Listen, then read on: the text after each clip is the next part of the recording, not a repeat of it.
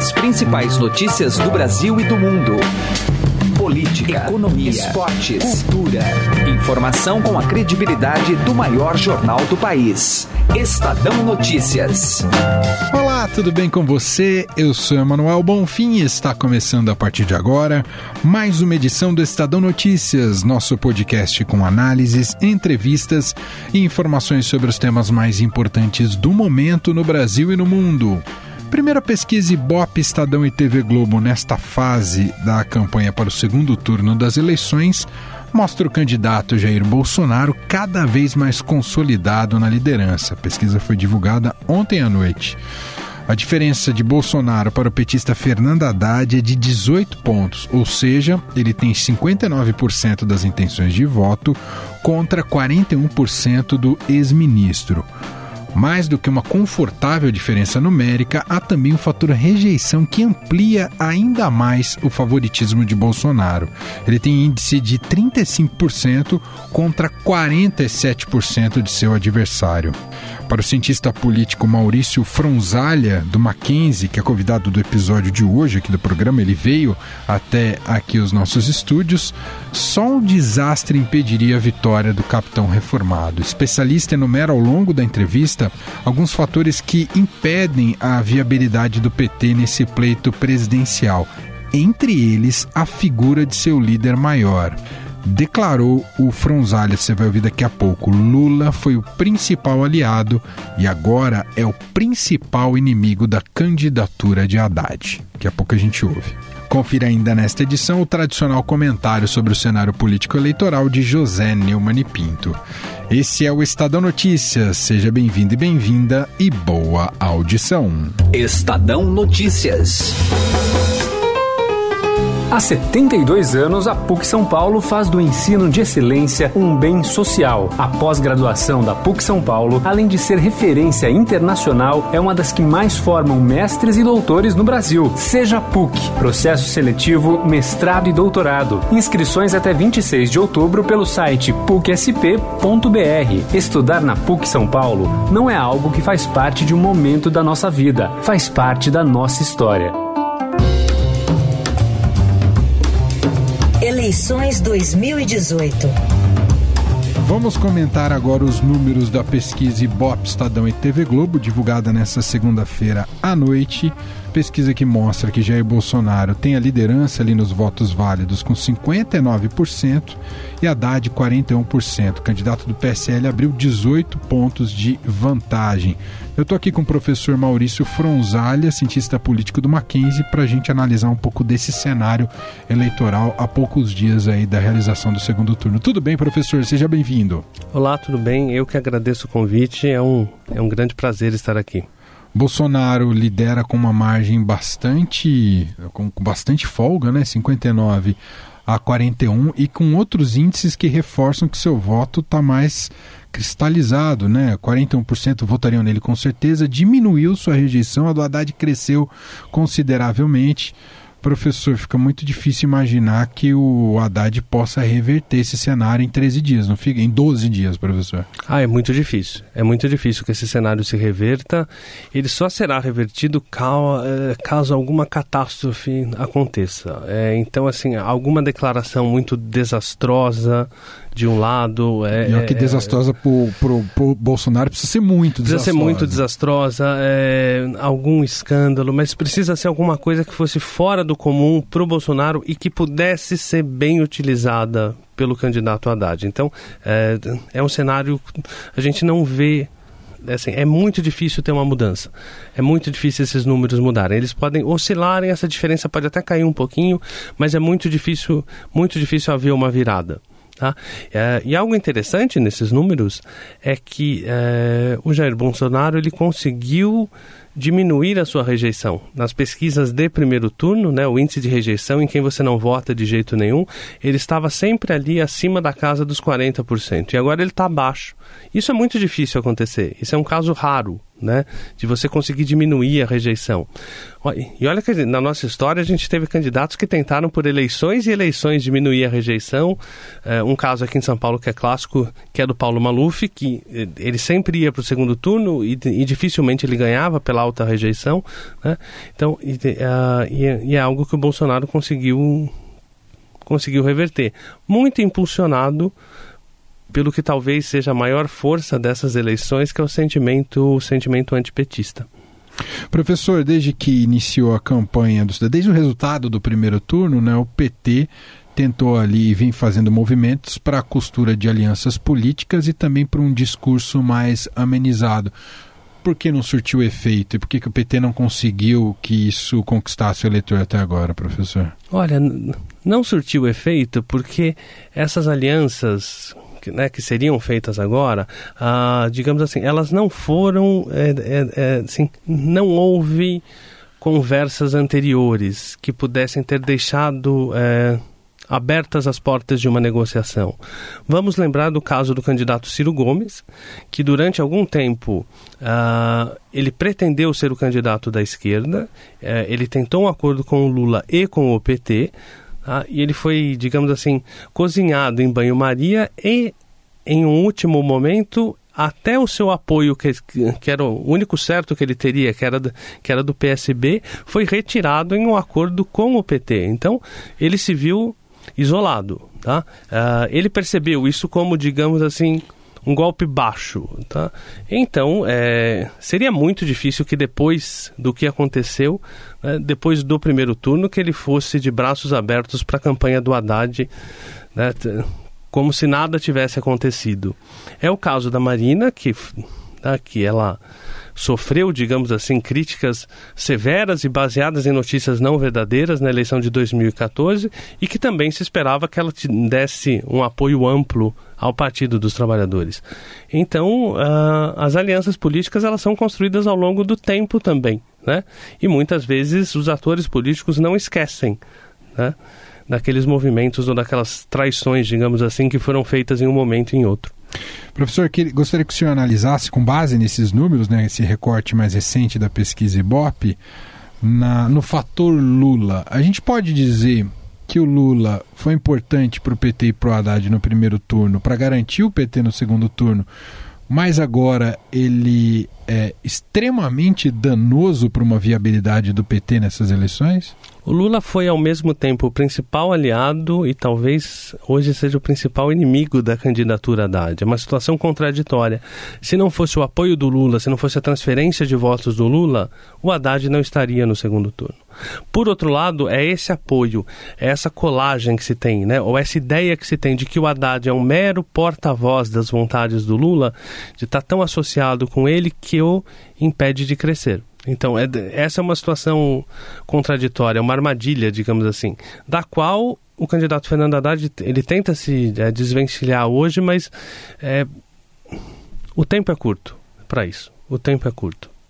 A gente viu ontem, segunda-feira, o coordenador da campanha do Haddad, o senador Jacques Wagner, Jacques Wagner, do PT, dizendo que, de maneira pragmática, o melhor nome para a esquerda teria sido de Ciro Gomes, né? ou seja, o PT avalizando uma candidatura de Ciro Gomes, algo, aliança que não foi contemplada é, e isso já é uma autocrítica antecipada, professor? Eu acho que é uma autocrítica antecipada, ou depende do ponto de vista, é uma autocrítica atrasada, né? Porque se fosse uma voz, eh, se, se essas vozes fossem mais ativas dentro do PT, eles teriam apoiado ou teriam tentado construir uma aliança ali com o Ciro Gomes. Tá? Ah, e havia vozes de, dentro do PT que defendiam essa aliança. Ah, agora soa um pouco tarde demais né, para fazer uma autocrítica.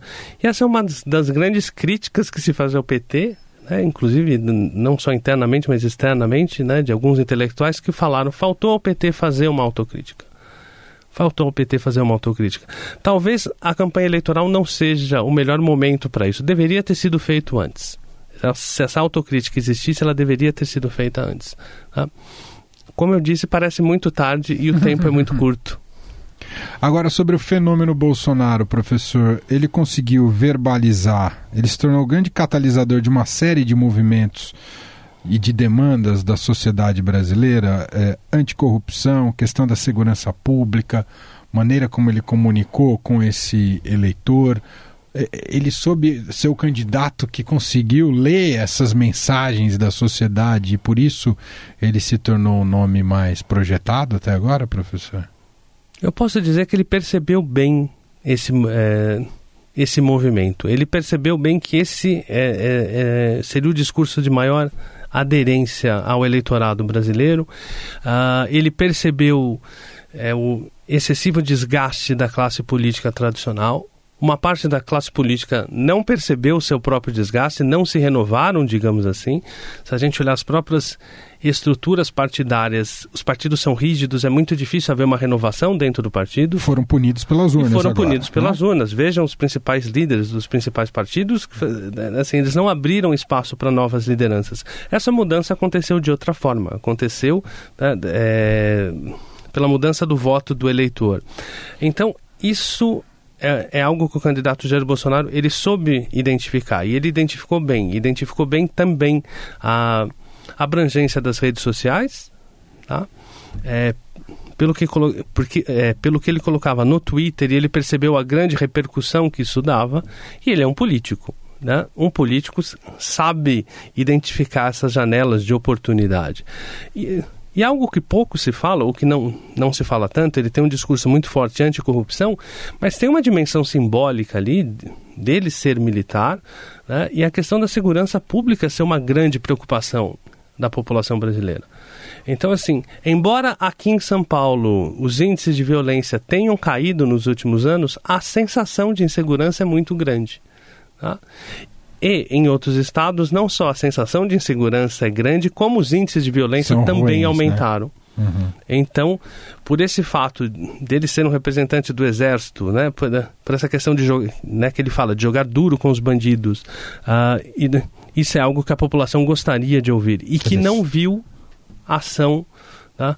É, nos últimos governantes. E se a gente pensar que, na verdade, quem comanda a Polícia Militar é o governador do Estado, muitas críticas que se fizeram, por exemplo, ao governador Geraldo Alckmin, foi a questão do crime organizado. Quer dizer, se, se a solução dele é simplista ou não, ainda não sabemos, mas que ele passa essa imagem que tem condições de combater essa onda de violência, ele, ou pelo menos ele é o candidato que melhor soube colar isso no seu discurso, professor? Ele foi o candidato que melhor soube colar isso. Se a gente analisar friamente o discurso de candidatos a deputado, de candidatos a governador, eles falam em fazer muitas coisas que, que, que não fazem parte do raio de ação de um deputado federal ou estadual. Uh, ou de um governador. Mudar a legislação federal não faz parte das atribuições de um governador e muitos candidatos ao, ao, ao governo do estado falam isso, né, nos vários estados do Brasil. Ah, e é, é, necessário que sejamos justos. Na campanha eleitoral, ah, a maioria das respostas que os candidatos dão são respostas simples para problemas complexos. porque o eleitorado também quer ouvir uma resposta simples. Tá?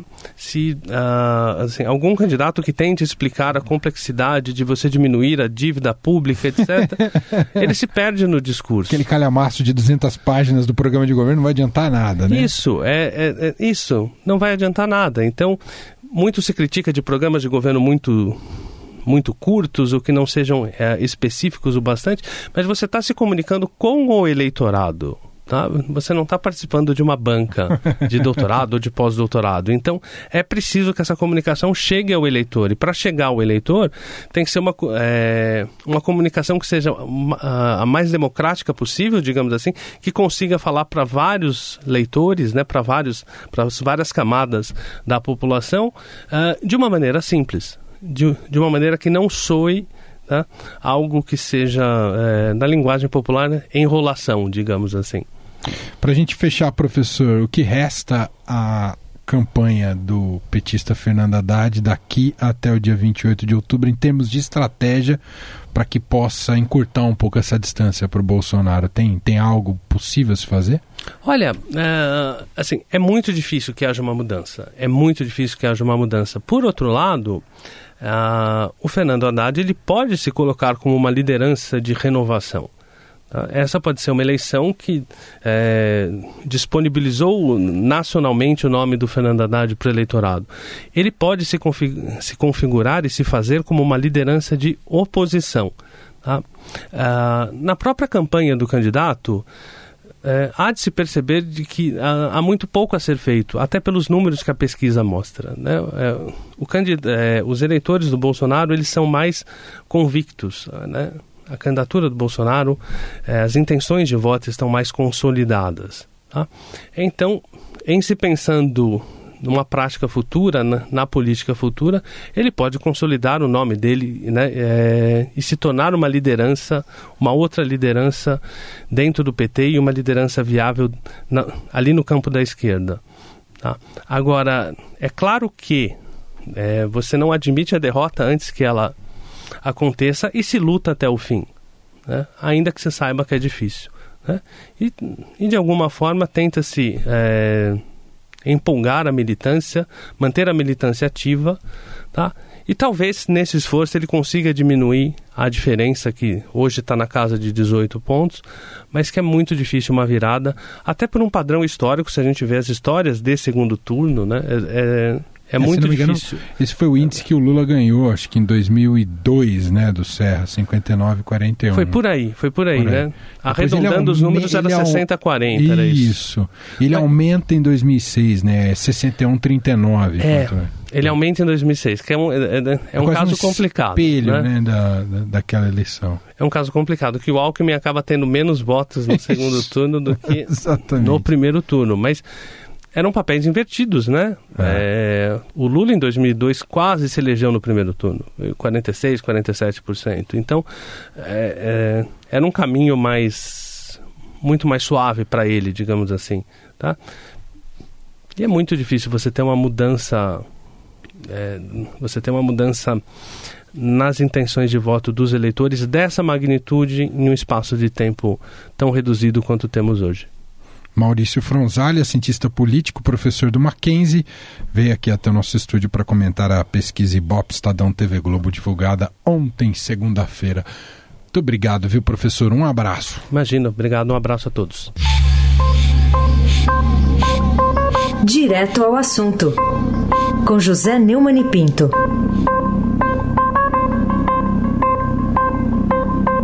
Olha, eu já vi muita coisa engraçada na vida, principalmente em matéria de política em campanha eleitoral. Mas não há nada que se compare ao discurso do ex-governador do Ceará, Cid Gomes, irmão de Ciro Ferreira Gomes, o candidato do PDT derrotado no primeiro turno da eleição presidencial, no evento marcado pelo governador eleito petista Camilo Santana, para consagrar em Fortaleza a adesão dos irmãos Gomes e do PDT à candidatura de Haddad Lula pelo PT no segundo turno.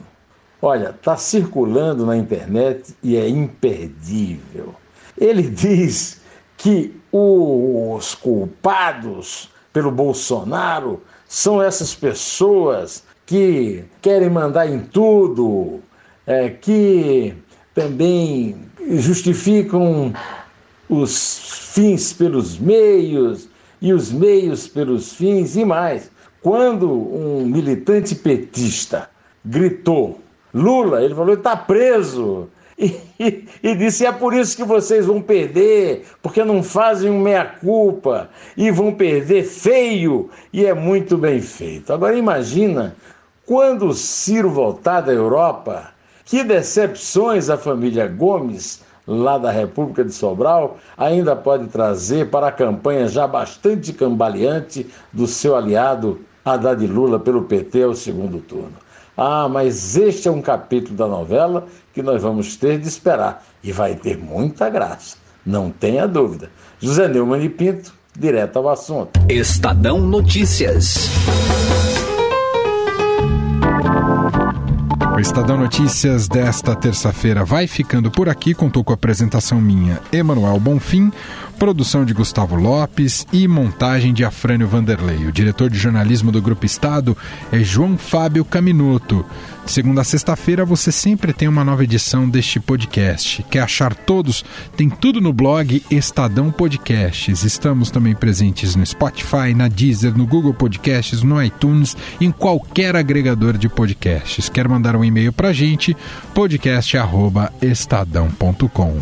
Um abraço para você, uma excelente terça-feira e até mais. Estadão Notícias.